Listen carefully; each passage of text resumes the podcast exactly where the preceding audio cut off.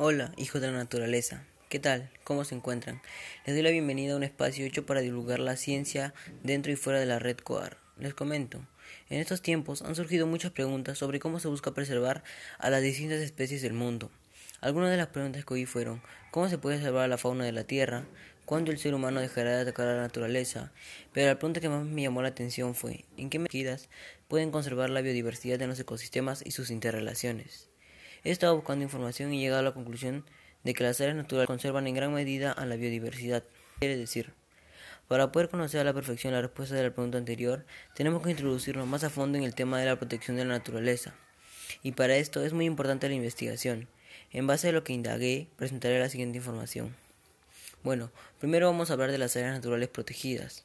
Las áreas naturales protegidas, más conocidas como ANP, según la CERNAMP, el Servicio Nacional de Áreas Naturales Protegidas por el Estado, las ANP son espacios continentales y o marinos del territorio nacional, reconocidos, establecidos y protegidos legalmente por el Estado como tales. Debido a su importancia para la conservación de la diversidad biológica y demás valores asociados del interés de la cultura, paisajista y científico, así como por su contribución al desarrollo sostenible del país.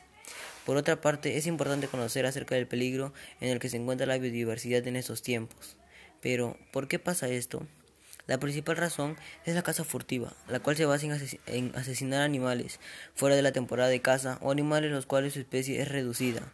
Pero la caza furtiva no solo es la única respuesta a esta pregunta, sino que también la tala descontrolada de árboles, está implicada en esto, ya que en las áreas protegidas no solo se protege fauna, sino también flora.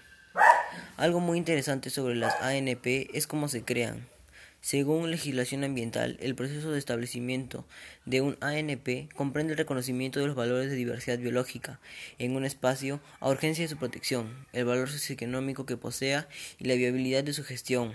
La evaluación la realiza CERNAMP, por ello, es necesaria la opinión previa técnica favorable de esta entidad para proceder al establecimiento del área.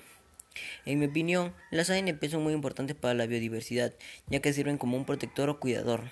También pienso que más, empresas grandes deberían invertir en estos proyectos de protección al ambiente. En algunos casos, cuando es necesaria la realización de estudios complementarios con el fin de determinar la categoría o la extensión del área, por ejemplo, se pueden proceder al establecimiento de una zona reservada. Las zonas reservadas forman parte del SINAMPE y cumplen la importante función de salvaguardar un espacio que requiere de urgente protección cuando aún no se ha completado la información suficiente para determinar su extensión definitiva y la categoría que se le asignará debido a esto. Su establecimiento no es perpetuidad sino temporal. En conclusión, las áreas naturales protegidas pueden conservar en gran medida la biodiversidad. También opino que debemos reflexionar y darnos cuenta de que podemos proteger al medio ambiente nosotros mismos, sin esconder a la biodiversidad de personas que quieren acabar con ella en beneficio propio. Es momento de despedirnos y le agradezco por haber escuchado atentamente lo que preparé para usted.